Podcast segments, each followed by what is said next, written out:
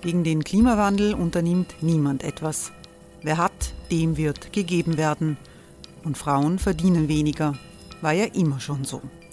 Man ärgert sich und macht weiter. Was aber, wenn nicht? Wir haben eine Idee. Die Falter Arena macht die Bühne frei für Menschen und Projekte, die das Land verändern. Mein Name ist Eva Konzett. Ich leite das Politikressort im Falter.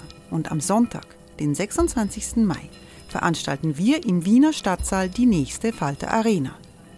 Mit dabei unter anderem der ehemalige Politiker und Neosänger Matthias Strolz, Theresa Imre von Markter, Sonja Jöchtel von Love Politics oder Kari Ochsner von Ochsner Wärmepumpen.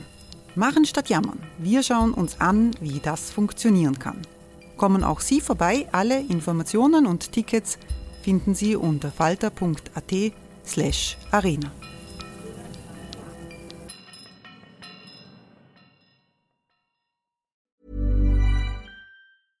Hey, I'm Ryan Reynolds. At Mint Mobile, we like to do the opposite of what Big Wireless does. They charge you a lot, we charge you a little. So naturally, when they announced they'd be raising their prices due to inflation, we decided to deflate our prices due to not hating you. That's right. We're cutting the price of Mint Unlimited from $30 a month to just $15 a month. Give it a try at mintmobile.com slash switch. $45 upfront for three months plus taxes and fees. Promo rate for new customers for limited time. Unlimited more than 40 gigabytes per month. Slows. Full terms at mintmobile.com.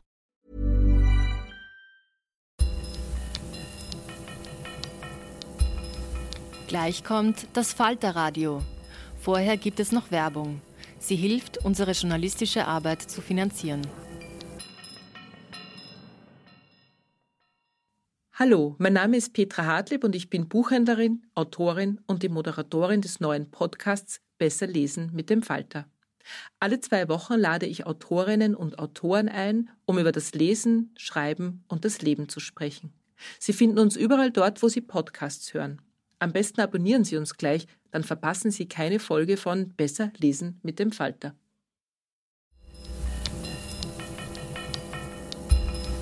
Falter Radio, der Podcast mit Raimund Löw.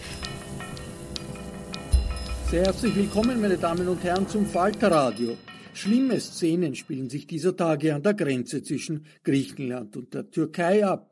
Tausende Flüchtlinge drängen nach Europa. Es gibt Verletzte und wahrscheinlich auch Tote.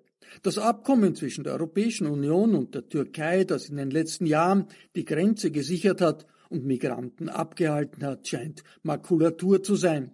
Die griechische Regierung sagt, sie will einen Monat lang das Asylrecht außer Kraft setzen und keine Asylanträge mehr entgegennehmen. Der österreichische Innenminister will Polizisten an die EU-Außengrenze schicken.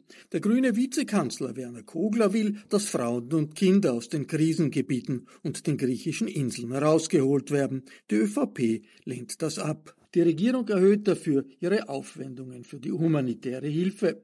Für den Migrationsforscher Gerald Knaus ist das ein dramatischer Wendepunkt für die Menschenrechte insgesamt. Knaus war der Ideengeber für das Abkommen, das die EU mit der türkischen Regierung vor vier Jahren geschlossen hat, um die Flüchtlingswelle von 2015 zu beenden. Falter-Redakteurin Nina Horacek hat Gerald Knaus zu seiner Einschätzung befragt. Das Interview wurde knapp vor Redaktionsschluss über das Telefon geführt. Erwarten Sie daher keine Studioqualität. Die Aussagen von Gerald Knaus, der den Think Tank Europäische Stabilitätsinitiative leitet, sind aber so alarmierend, dass wir sie Ihnen trotzdem auch als Podcast bringen.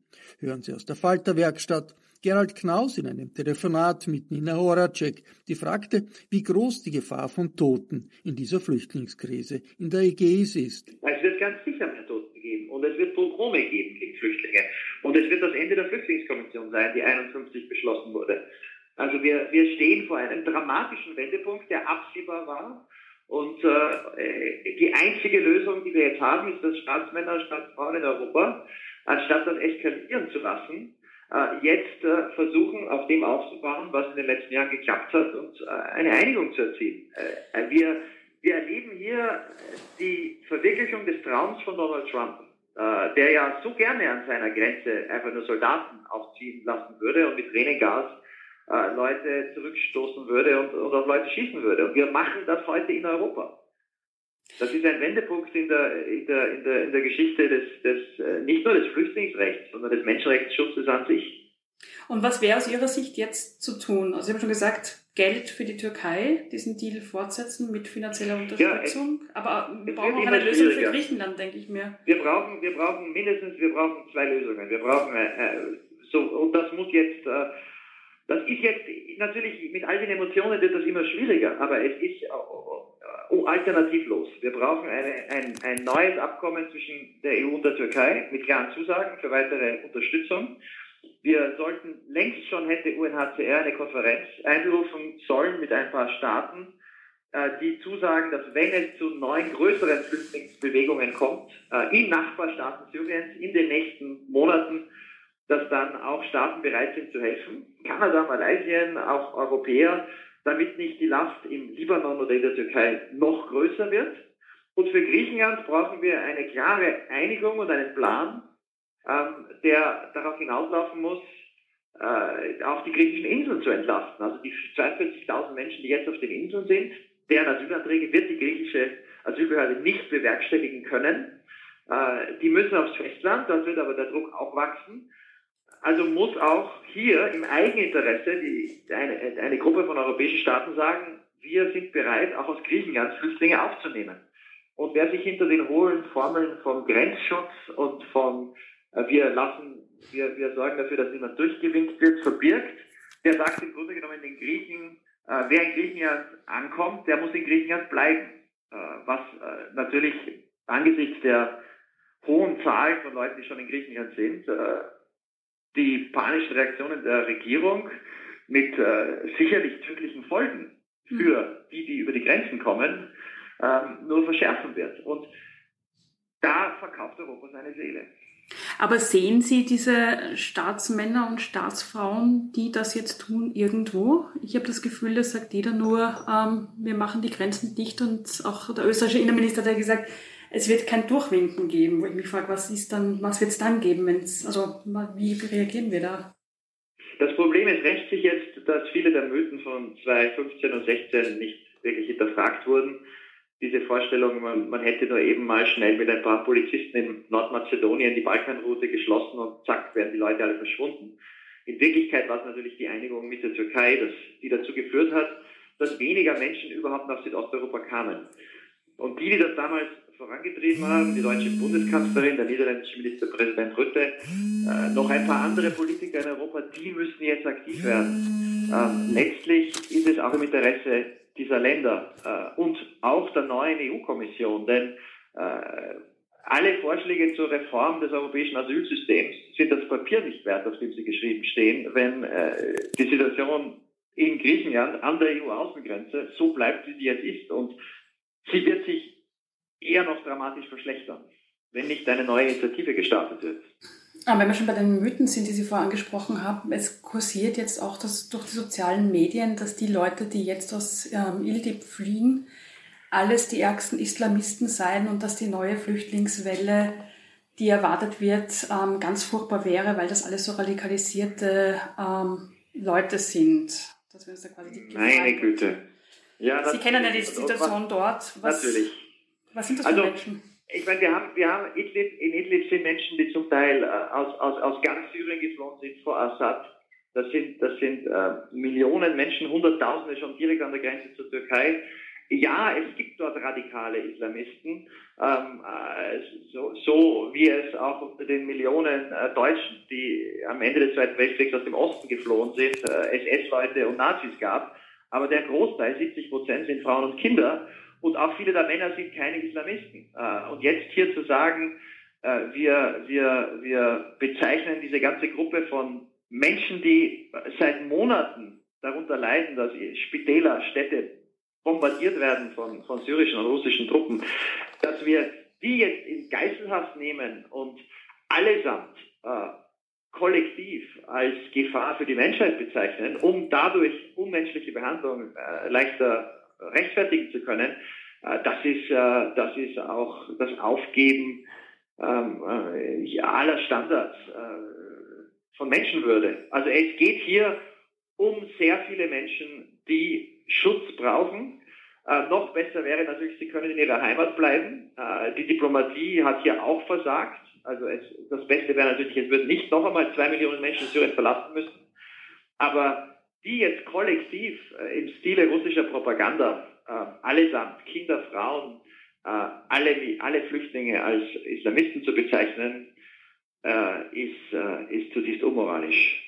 Worüber wir entmenschlich, entmenschlich diese Menschen. Tatsächlich ist das Argument, dass es auch gefährliche Menschen gibt, ein Argument dafür, äh, geregelte, geregelte Grenzen zu haben. Was ganz konkret würden Sie sich jetzt von der österreichischen Bundesregierung wünschen? Ist es ein kleiner Drei Player? Dinge. Ja, drei Dinge. Äh, erstens, wir brauchen, wir, wir, müssen, wir müssen zu einer rationalen Debatte zurückfinden. Das ist extrem wichtig, denn wenn die Debatte emotional und populistisch bleibt, wird es für alle Beteiligten, auch für die Politiker, die Lösungen finden wollen, schwierig. Also es bringt in dieser Situation nichts, mit den Fingern aufeinander zu zeigen. Ähm, klar, man muss verurteilen, was an der türkischen griechischen Grenze passiert, aber es geht darum, für Griechen und für Türken und für die EU Lösungen zu finden. Also kein Öl ins Feuer gießen rhetorisch. Mhm. Das heißt, wir brauchen Lösungen, die für alle funktionieren können. Irreguläre Migration zu reduzieren ist ein legitimes Ziel, aber äh, ohne unsere Grundstandards aufzugeben. Das sollte eigentlich die Position auch einer türkis-grünen äh, österreichischen Regierung sein äh, jetzt nicht hier die Flüchtlingskonvention und Menschenrechtskonvention 2020 zu opfern. Äh, konkret wäre es jetzt wichtig, äh, Griechenland zu helfen. Ich glaube, Österreich ist wahrscheinlich politisch eher in der Lage, Griechenland zu helfen, als jetzt äh, sich groß in der Türkei zu engagieren. Äh, aber wenn es um die Hilfe, die finanzielle Hilfe für die Türkei geht, zusammen mit anderen Ländern auch klar zu sagen, dass das im Interesse der EU ist. Ähm, und Griechenland zu helfen, das bedeutet auch bereit zu sein, Schutzbedürftige und Flüchtlinge aus Griechenland vom Festland aufzunehmen, als Teil einer Strategie, ähm, ja, Griechenland zu helfen äh, und, und, und die Grenzen wieder zu kontrollieren. Aber letztlich brauchen wir dazu eine neue Einigung mit der Türkei und äh, wer die angreift, kann sich vielleicht kurzfristig populistisch äh, Punkte holen, aber verrät damit letztlich die Interessen der gesamten Europäischen Union. Mhm.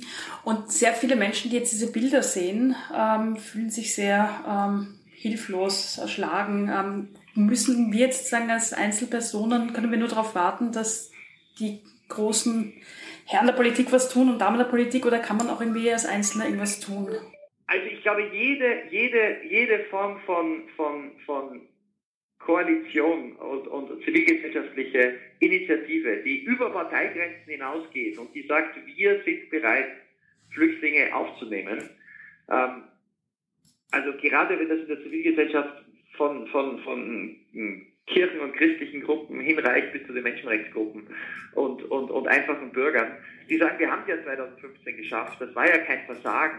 Äh, wir sind auch in der Lage, jetzt noch einmal äh, Leute aufzunehmen, äh, vor allem auch aus Griechenland, die ja, um, um auch einem anderen EU-Land zu helfen, jede Form von Organisation in diese Richtung würde es den Politikern leichter machen, zu agieren.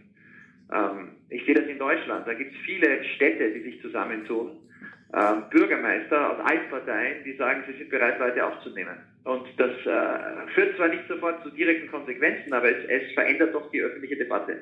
Das heißt, wenn in Österreich ganz viele Gemeinden sagen, wir hätten ein Wenn Gemeinden Platz, sagen, wir, ähm, sind, wir sind bereit, wir können nochmal helfen, wir wollen auch Kontrolle, wir wollen auch, äh, dass sich 2015 nicht wiederholt. Aber wir wollen nicht um den Preis, dass dass die EU jetzt an Grenzen auf Menschen schießen muss. Sie hörten aus der Falter Werkstatt den Migrationsforscher Gerald Knaus in einem Telefoninterview mit Nina Horacek. Ich bedanke mich bei allen, die uns auf UKW hören, im Freirad Tirol und auf Radio Agora in Kärnten. Dass dieses Gespräch am Telefon für Print aufgenommen wurde und ohne Tontechnik, das war natürlich zu hören, auch wenn Anna Goldenberg wie stets alles nur Erdenkliche unternommen hat, um die Tonqualität zu verbessern. Das gesamte Interview, das Nina Horacek mit Gerald Knaus geführt hat, können Sie im aktuellen Falter lesen. Wenn Sie den Falter noch nicht abonniert haben, dann können Sie ein Abo auch im Internet bestellen über die Internetadresse abo.falter.at. Ursula Winterauer hat die Signation gestaltet. Ich verabschiede mich bis zur nächsten Folge.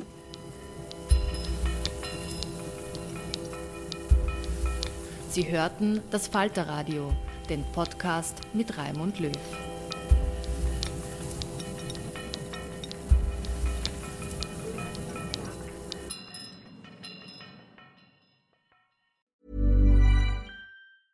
Selling a little or a lot?